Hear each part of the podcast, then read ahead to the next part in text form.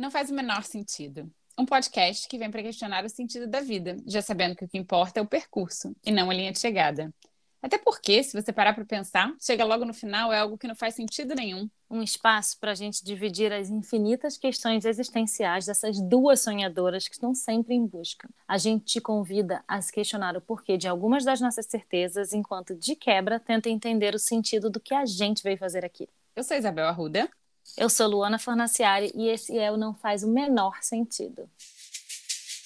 Não faz o menor sentido. Não faz o menor sentido.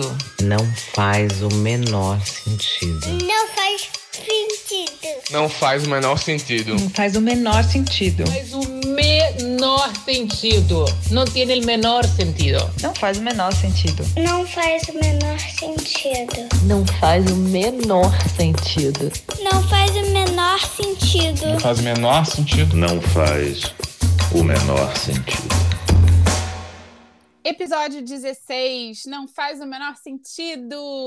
E aí, Luana? O que é que não faz sentido hoje? Conta aí para mim. Então, hoje eu queria contar para vocês que a gente tinha todo um combinado do que, que não fazia o menor sentido. Que a gente combinou na semana passada. O próximo episódio vai ser tal, blá blá blá blá. E aí que ontem eu tive uma iluminação divina e falei, Bel, para tudo. Amanhã a gente vai falar sobre controle. Ela, porra, Luana, não é possível, cara. A gente fez reunião de pauta, a gente resolveu tudo. Como assim controle não faz o menor sentido? Não, cara. Eu cheguei, aconteceu isso, isso e isso. E aí, vamos falar sobre controle. Fiquei muito pilhada e aí ela não conseguiu hum, cortar minha pilha. E aí cá estamos para falar que não faz o menor sentido a nossa necessidade de controle. Até porque, só rapidinho, um parênteses antes de você continuar, é isso, eu não preciso controlar o que a gente vai falar aqui, né? Então, vamos abrir espaço para essas, é, para os acontecimentos da vida.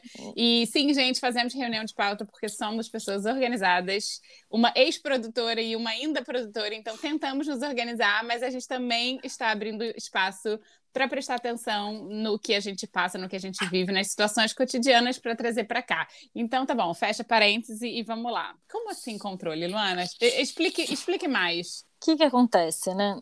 É, eu tenho uma amiga. A gente fala tem uma amiga quando a gente não quer dizer é a gente mesmo, né? Eu conheço uma pessoa? Eu conheço uma pessoa. Eu trabalhei com uma pessoa, tem várias frases assim, que se percebeu muito controladora na, veio com a maturidade essa percepção do quão controlador a gente é capaz de ser, né? E como a gente odeia isso, mas a gente acaba sendo, querendo controlar tudo, todos, e a maneira de fazer, e os processos e tal. E aí, o que que acontece, né? O que eu falava para Bel, vamos falar, não, peraí, para tudo, vamos falar, é porque ontem eu estava aqui, né, tentando organizar e um, dar conta das coisas na minha vida, que são muitas coisas agora que estão acontecendo ao mesmo tempo. E aí me vi naquela situação daquele equilibrista desesperado tentando equilibrar todos os pratinhos, sabe? Visualiza essa cena dos pratinhos que vão cair, que estão caindo, quase caindo, desesperado. E aí tô aqui, né, assim, todos os meus papéis de mulher, mulher indivíduo, esposa, mãe, profissional, filha e tal, família, e ai meu Deus do céu, todas as coisas que eu tenho que fazer no meu dia a dia. E aí, quando eu vejo, estou equilibrando os patinhos, equilibrando, equilibrando, não querendo que nada caia, tá tudo meio descambado, sabe? tudo vai cair, assim, e você tá, não, não, não, não, não, não. E aí, o que que acontece? De repente, eu me dei conta de que o primeiro pratinho que eu assumia que tudo bem perder o controle que tudo bem não atingir aquilo, não, não cumprir o compromisso que eu tinha estabelecido, era o compromisso que eu tinha estabelecido comigo mesma. Eu precisava performar em todas as áreas, inclusive na minha vida pessoal, mas que quando começava a ter que abrir mão de alguma coisa, que alguma coisa ia sair do controle e que alguma coisa não ia fazer, não ia dar certo, o primeiro prato que cai é sempre o meu. E eu percebi isso uma constante, entendeu? Por quê? Porque eu dou conta, porque eu consigo administrar minha própria frustração. Fico muito frustrado, mas eu consigo administrar, porque eu posso retomar. E aí eu percebia que isso é uma constante na minha vida, entendeu? Que quando a coisa dá merda, a primeira a falar, ah, tudo bem, deixa pra lá, sou eu mesmo, porque eu não vou decepcionar o outro, quem quer que seja esse outro, entendeu? Seja meu chefe, seja meu marido, seja minha mãe, seja meu filho, quem quer que seja, eu prefiro sempre eu me fuder entendeu? Do que eu não atingir as expectativas do outro e não cumprir o, estabelecido que eu, que eu estabelecido que eu estabeleci com o outro. E aí eu percebi isso de novo acontecendo, sabe? Porque eu tinha me comprometido a fazer algumas coisas que eram um pouco de autocuidado e tal, de, de desenvolvimento pessoal. E aí, só que aí, como é que você encaixa tudo isso na sua vida? Não dá para encaixar tudo, né? Porque tá todo mundo exausto, tá todo mundo no seu limite, tá todo mundo, né, é, falhando miseravelmente. Me dá aqui sua mão. Mas o que eu percebi é que sempre eu abro mão de mim mesma entendeu? Assim, com pequenas coisas, não é que, ah, eu não me cuido e tal, mas assim, eu combinei de, vou dar um exemplo bobo, assim, eu combinei de, sei lá, combinei comigo mesma que eu vou voltar a correr todo dia, então eu vou acordar às sete horas da manhã para correr, lá, lá. Aí tem um problema com o filho, aí tem um problema com a casa, aí tem um boleto que tem que fazer. Quando eu vejo, não, não foi esse exemplo da corrida, só uma espécie de exemplo. Sou sempre eu que abro mão de mim mesma, entendeu? Quando eu não tô conseguindo quando eu não estou conseguindo equilibrar todos os pratos. E aí, o que não faz o menor sentido, na verdade, é eu tentar controlar todos os pratos, porque os pratos vão cair, amiga. Essa é a verdadeira, a verdadeira verdade. Os pratos vão cair. E qual é o prato que a gente vai escolher deixar cair?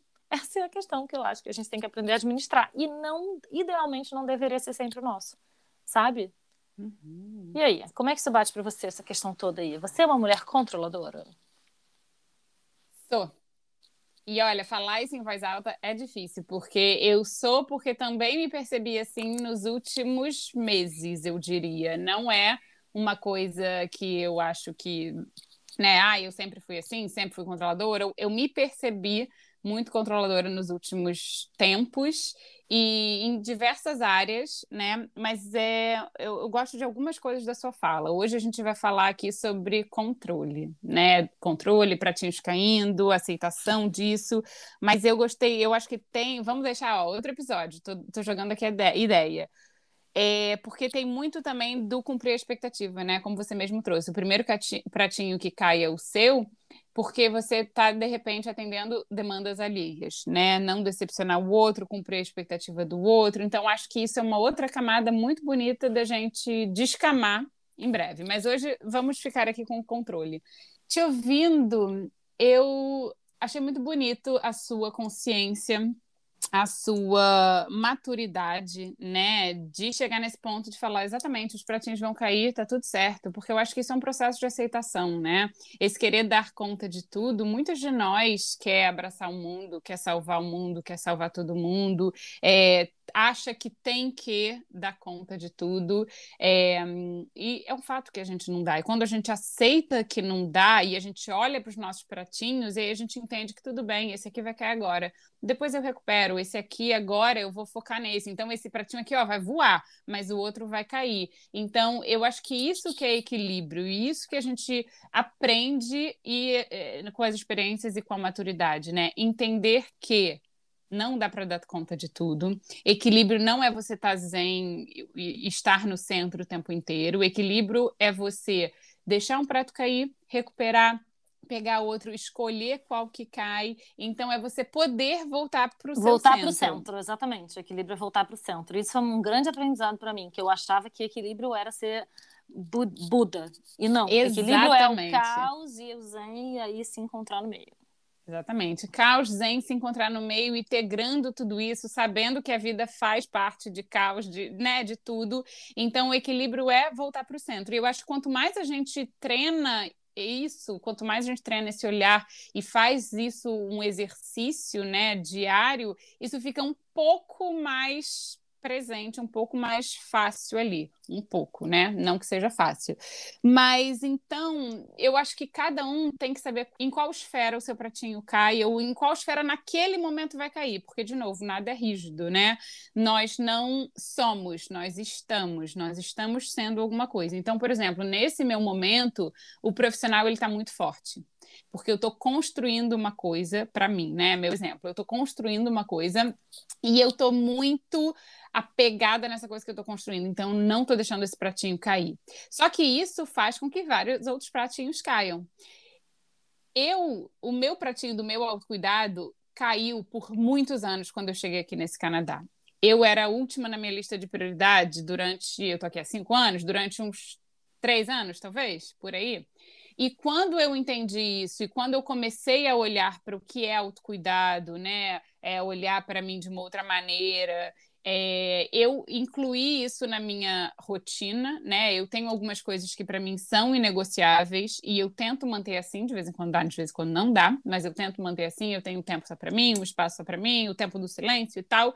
Então, eu acho que eu tenho conseguido ultimamente equilibrar um pouquinho melhor esse pratinho. Sabe qual o prato que sempre cai para mim? A casa. Casa, a arrumação. Gente, é uma bagunça.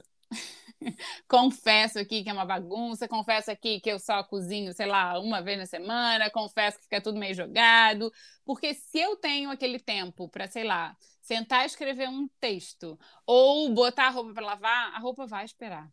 Mas tem vezes que ela espera demais. E aí fica lá um monte de roupa esperando, e aí uma hora eu tenho que fazer isso, né? É, enfim, então, para mim, eu sinto que a casa é sempre o pratinho que cai nesse momento. Cara, mas sabe que Gente, eu tive uma iluminação divina agora, sério. Eu me dei conta, na verdade, de que a minha eu não tô deixando o pratinho da casa cair de jeito nenhum. Até por conta de querer ter uma estabilidade, sabe, uma, uma coisa mais é, segura na minha maternidade.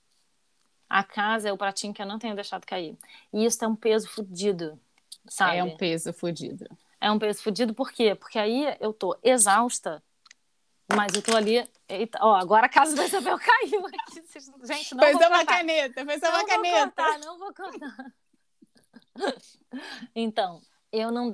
O fato de eu não querer que a casa caia, porque sim, tem uma coisa que é um pouco uma desculpa, mas é um pouco uma verdade também. A minha cabeça ela funciona melhor quando as coisas estão organizadas, entendeu? Minimamente organizadas, ainda que seja o caos organizado, que eu sei tem aquela pilha de coisas que tem que arrumar. Tipo, a gente chegou de viagem há uma semana, tem o saco das coisas da mala, porque eu quero tirar a mala do caminho, então tem aquelas coisinhas que tem que guardar. Cinco coisas, aí eu vou enfiando num saquinho e tem o saco. Aquele saco tem que. Mas assim, eu não aguento as coisas jogadas, aí eu boto num saco. Então, assim, o caos, ele tem que ter uma mínima ordem para minha cabeça funcionar. E aí eu não tenho deixado muito a peteca cair na casa. Só que é foda, entendeu? Porque aí eu tenho sentido falta justamente de ter esse momento criativo mais só para mim. De ter um momento que eu possa ir dar uma caminhada, dar uma corrida, o que quer que seja porque não tô e não é que ah, assim pelo amor de Deus sabe? Não é que a minha casa é uma casa de, de, de editorial assim de, de, de, jeito nenhum. E também não é que eu tenho uma eu tenho uma relação bastante relativamente equilibrada com o outro adulto que mora na casa né? Que mais é foda entendeu? Casa com um, um, uma criança de dois anos e pouco que eu eventualmente a parada fica caótica, sabe? E aí eu preciso, de vez em quando, eu dou um piti, tipo assim, gente, parou vocês, ah, vamos arrumar tudo. E aí também tem a coisa da realidade do imigrante, né? Que não tem, a gente não costuma ter pessoas que trabalham na nossa casa, você não costuma ter é, ninguém, né? Basicamente é quem mora na casa, você não costuma ter faxineira, nada disso. E aí, tô falando na, na, realidade do imigrante médico, que a realidade é essa, e eu até acho bom essa parte, mas esse é outro episódio. Hum. Para essa expectativa que ninguém botou, mas que eu tenho essa expectativa construída, talvez, da coisa da estabilidade, da segurança da família, margarina, que tá longe de ser margarina, e eu nem como margarina, mas é, tem um pouco isso, sabe? De querer ter uma sala bonita arrumada, que é importante para mim é importante para mim. Eu é muito importante para mim que a minha sala não seja uma brinquedoteca. Sem julgar, tenho algumas amigas cuja sala é uma brinquedoteca, mas eu não, para mim não, sabe? Para mim a sala é o espaço do, da convivência dos adultos e o brinquedo necessariamente no fim do dia vai pro quarto. Só que isso tem um peso, cansa pra cacete. Enfim, aí eu tenho percebido, você falando me fez perceber isso, que na verdade às vezes eu tô botando muita luz nisso que nem é tão importante assim para mim, mas é um pouco para minha cabeça ficar em ordem, só que isso tem um peso tá pesando na minha, na minha, no meu pratinho da vida pessoal que às vezes acaba caindo. Sim, exatamente. E eu acho que o bonito do indivíduo, né, de cada um para cada um de nós ser diferente, porque você falou que você precisa desse ambiente minimamente organizado para sua cabeça funcionar de uma maneira e tal. Isso para mim já não bate tanto, né? A brinquedoteca na sala para você é uma coisa que não funciona, para outras pessoas funciona. Então eu acho que é muito também olhar para nossa realidade, né, e, e se questionar para cada um o que que é OK cair agora, o que que não é OK cair. É, uma coisa que para mim está super caindo agora também também são pequenas burocracias. Eu tô com um documento aqui para renovar um mês, tá aqui, ó. Tô procrastinando todo dia, olho para ele falo, hum, amanhã. Enfim, coisas. E aí teve um momento que eu me vi com mil registros, registro da ginástica olímpica da minha filha para fazer, não sei que lá da natação para fazer, várias pequenas coisinhas, sabe? Que eu falei, opa, tô negligenciando demais. Bora lá, deixa eu pegar isso aqui para fazer. Aí tirei, sei lá, uma hora e meia da minha manhã que eu estaria trabalhando para resolver essas pequenas burocracias, enfim. Então é isso, né? O, o pratinho foi lá, ó, espatifou no chão. Peguei ele de volta, fiz um pouquinho e vou deixar ele cair de novo, porque para mim isso agora não é a minha prioridade. É... E aí o que eu acho importante quando a gente fala isso do controle, né? Quem somos? Quando a vida sai dos trilhos, né? É, como a gente lida com quando a gente se percebe nessa falta de controle? E por que que... A, e tô dizendo que é um monte de pergunta, tá? já vou, vou passar para você responder elas. É, quem a gente é quando a vida sai dos trilhos? Como a gente lida com tudo isso? E o que nos faz pensar né? Acho que vê uma certa soberba ou arrogância do ser humano, não sei. Achar que pode controlar as coisas que estão fora de nós, que não são controláveis? Olha, respondendo a primeira pergunta, quem sou eu quando a vida sai dos trilhos? Cara, eu já tive momentos de bloqueio mental, assim, sabe? De, de sei lá, ficar meio em estado de choque, assim. É, quando alguma coisa não sai como eu previ de uma coisa que eu achava que estava realmente sob controle. E dependendo do que. É, olha que curioso isso. Quando isso acontece no meu trabalho, Cara, eu tô há mais de 20 anos lidando com isso, entendeu? Gerenciando crise. Então, eu sou de boaça. Porque eu sou, eu sou bombeira, apagadora de incêndio, entendeu? Né? De, de do, dos problemas de trabalho. Então, isso eu sou. Manda, manda, next, next, next. Eu vou resolvendo de boa. Agora, alguma coisa na vida pessoal sai do controle, eu tenho muito mais dificuldade de lidar, sabe? Quando alguma coisa realmente sai muito diferente daquilo que a gente previu, ou quando, sei lá, o que quer que seja, sabe? Vou dar um exemplo que nunca me aconteceu, mas tipo, tô indo viajar para um lugar e aí o visto é negado, ou sabe, uma viagem marcada, tem um furacão. Essas coisas, essas pequenas coisas. Eu sou tão boa produtora na minha vida profissional, sei lá. Desculpa, beijo no ombro.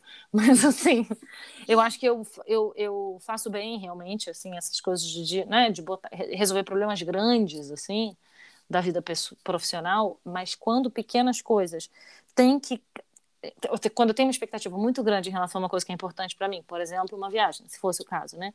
E aí o visto é negado, alguma coisa assim, cara, isso para mim é muito balde Eu fico, tipo, eu nunca. Eu, eu, tenho uma amiga querida, por exemplo, que quando estava tendo aquele problema de brasileiros na Espanha, que alguns brasileiros tiveram uma coisa escrotaça que a Espanha fez de, de, de não deixar entrar, né?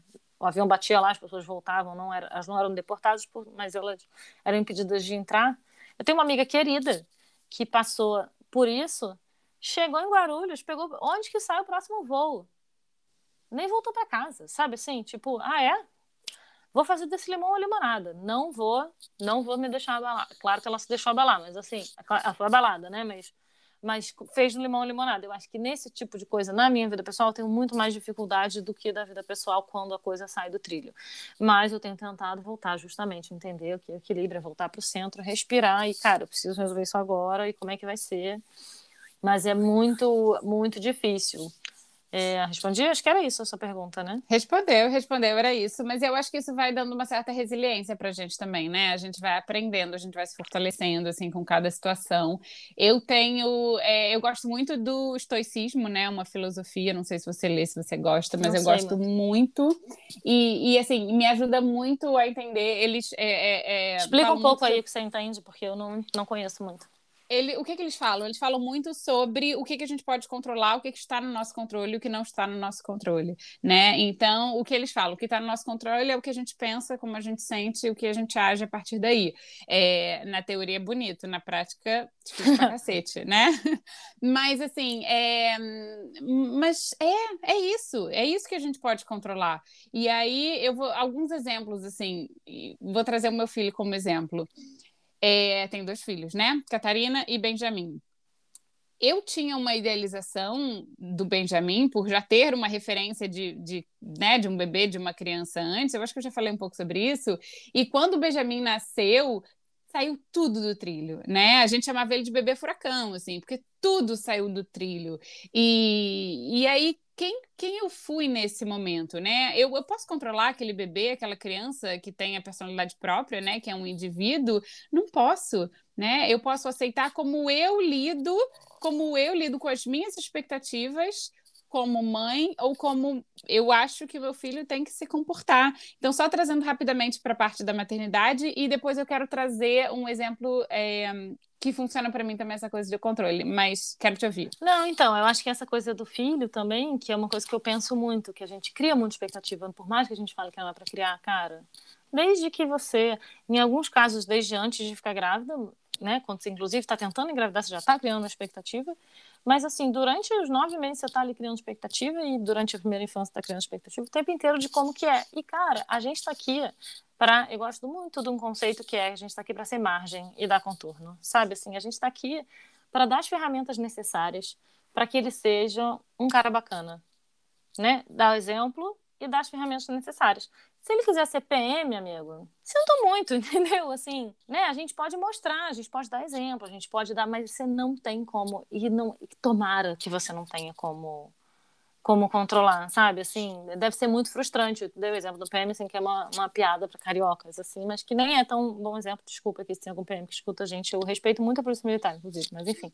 Mas se ele quiser ser um político corrupto, que provavelmente não vai ser, sendo filho de quem é, né? O seu filho provavelmente não vai ser um político corrupto. Mas se ele quiser ser, cara, vai ser muito triste. Mas também você só pode ir até um certo ponto, entendeu? Você não tem controle. Estamos aqui falando de exemplos extremos, mas é isso, em tudo, sabe? Você cria uma expectativa, ah, eu gostaria. Tipo, por exemplo, meu filho, ele é, é filho de músico, né?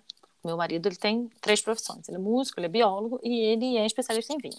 Para quem não sabe, ele é filho de músico. O Kiko é um cara super talentoso para muitos instrumentos musicais. É claro que existe uma mini expectativa de que ele toque algum instrumento, entendeu? Se ele quiser tocar, ele vai tocar. Se ele não quiser tocar, o que, o, que a gente pode fazer é mostrar, estimular e ver o que, sabe, plantar e ver o que, que nasce. Agora, tomara, sinceramente, que ele puxe o talento do pai e não tanto assim o talentinho da mãe para tocar, porque a mãe realmente é bastante equivocada no negócio do ritmo. É, trazendo um outro exemplo de controle, eu acho que né, maternidade tem um milhão de ensinamentos e de exemplos, mas eu quero trazer um outro exemplo que me veio aqui à cabeça quando a gente fala de controle, né? É, eu sinto uma necessidade puxando um pouco para o profissional, assim, é a coisa da performance, né? Como a gente já tocou um pouco. E, e eu tenho tanto, tantos medos e questões com a coisa do falar, falar em público, né? De se expor e tal, coisas que eu venho trabalhando, venho exercitando, venho melhorando, mas é um processo para mim. E eu entendi que, então, sempre que eu vou me preparar para alguma coisa, né? Eu tenho uma live, eu me preparo, preparo, preparo. E aí eu quero falar as coisas exatamente da maneira que eu coloquei ali. Então, se eu escrevi essa frase palavra por palavra, eu quero falar igual. E se eu não falo ali na hora, me vem uma sensação assim de puta, errei, sabe? De, de fracasso, assim, de falha. E aí, isso, eu, eu nessa preparação, né? Isso vem o quê? Uma necessidade assim de autopunição, de me martirizar. Caramba, mas por que eu não falei aquela coisa, sabe?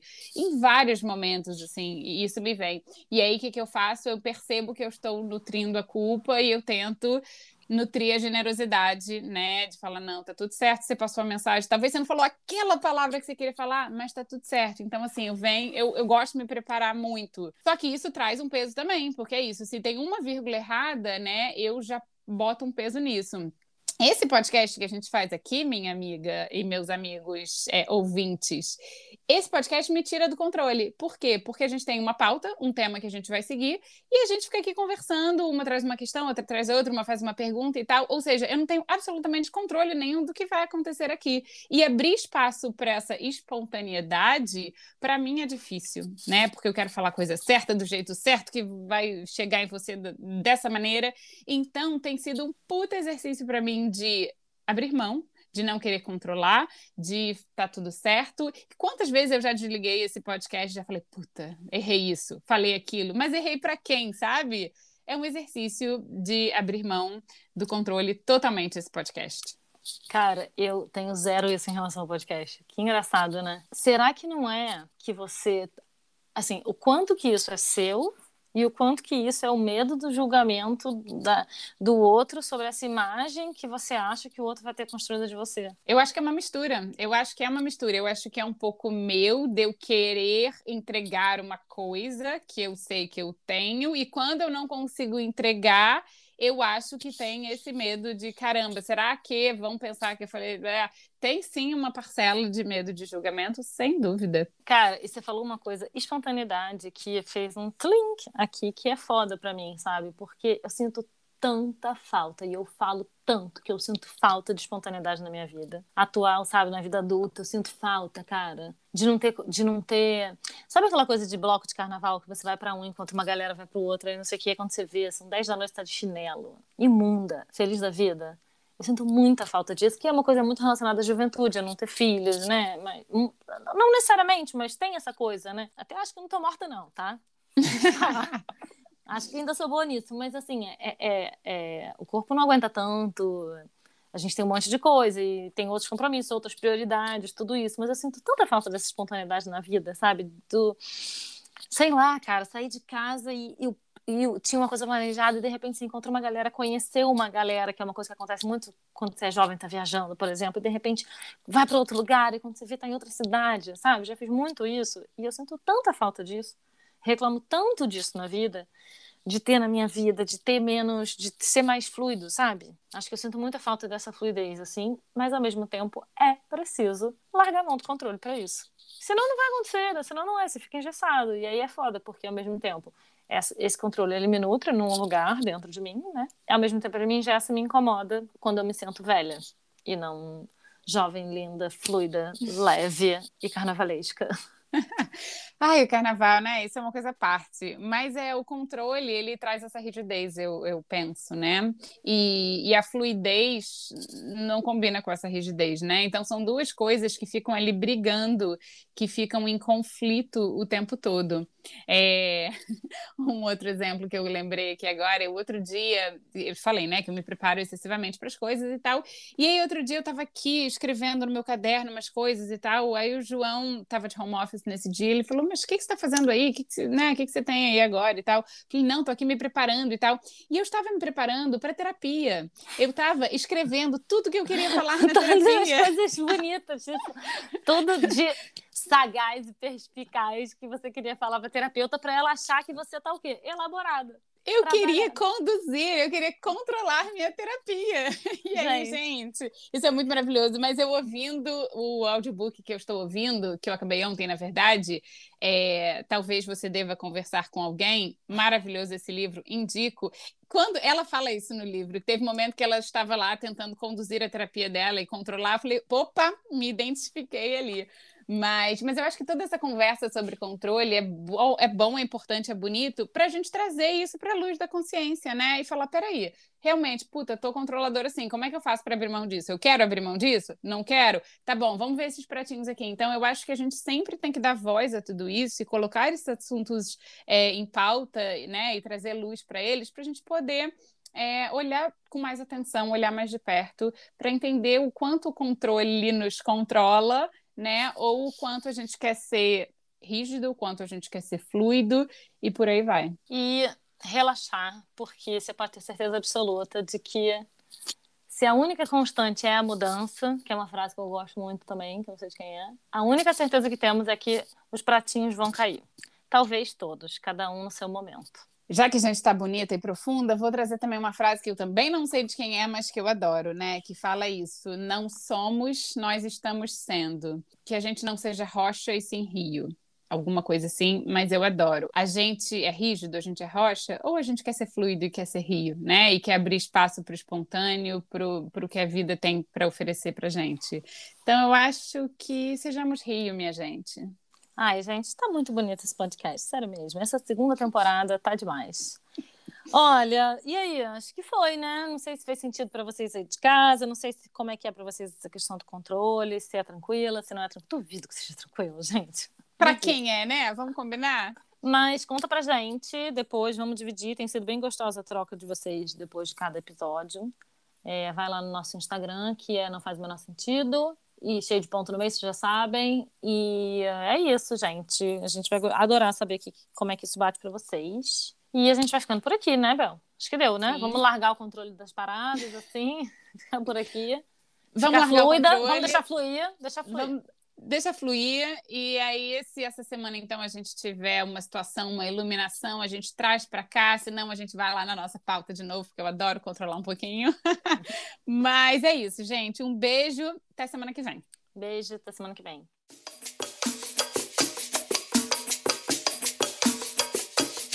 Não faz